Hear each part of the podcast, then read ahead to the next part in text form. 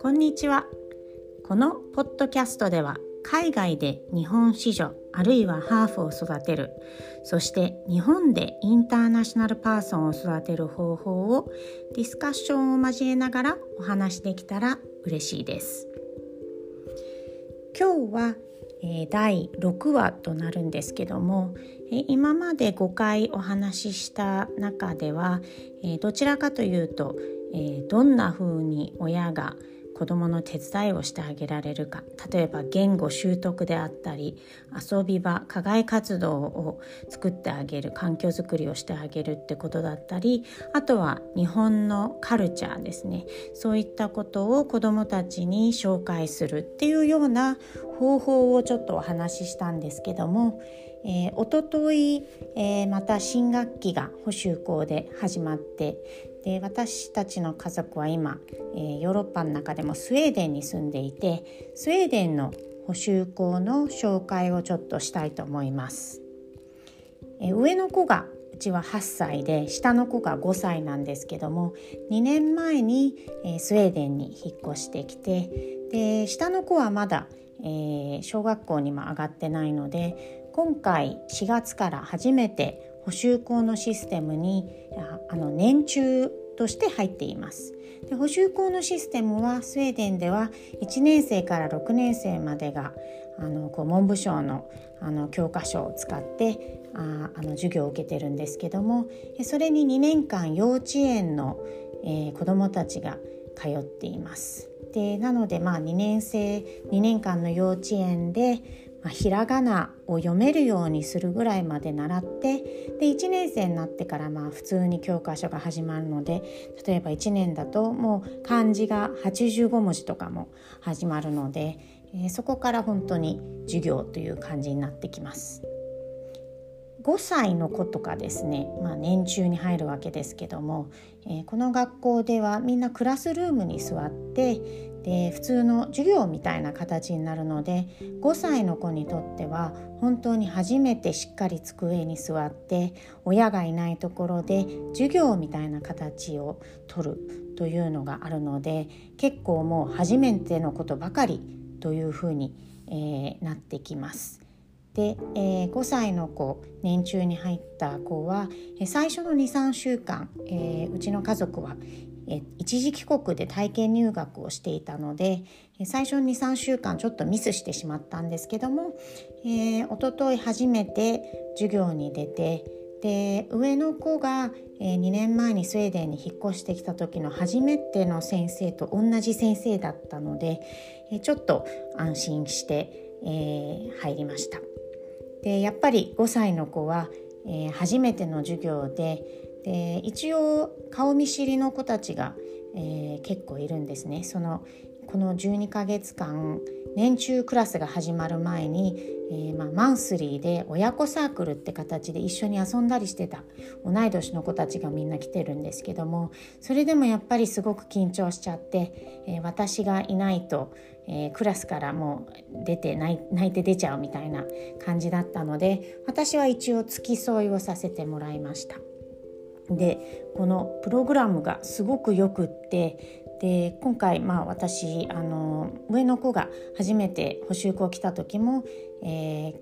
ー、最初の日は見せてもらったんですけども、えー、先生が上手なのもあるのとあとやっぱり補習校っていうちゃんとしたプログラムのもとに授業を進めてもらえることがすごく感動的にちゃんとしてるなと思ったので、えー、今日はそのプログラムをちょっとご紹介できたらなと思います。えー、まあ、5歳のクラスなのでまず最初に授業を始めますっていうような挨拶をするんですけども、えー、気をつけ例みたいな形で、えー、これから授業を始めますでその日直みたいなあの役割なんですけどもまだみんなちっちゃいので日直って言葉もわからないので先生が呼びかけてえー、一緒に挨拶前に立って挨拶してくれる子はいますか？みたいな感じで聞くとその10人くらいしかいない教室なんですけども、えー、その半分の5人くらいが前に出ていって一緒に気をつけ礼をして挨拶をするっていうとっても可愛いところから光景から始まりました。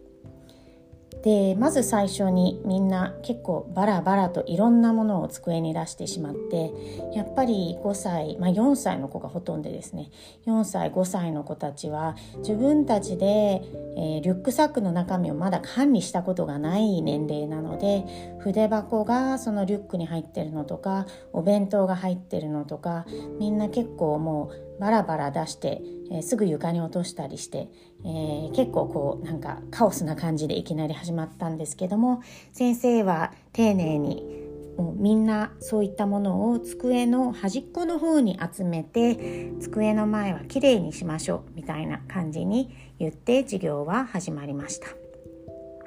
でまず最初にやったのは紙芝居で、えー、これはおむすびコロリンの紙芝居だったんですけども、えー、とっても上手に先生は質問をしながら子どもたちが飽きない程度に、えー、読み続けて質問を入れたりして、えおむすびコロリン最後は欲張りじいさんが穴から出られるか出られないかみたいなとこで終わるんですけども、えそこまで読み切ってでいろんな質問をしながら、えー、話してました。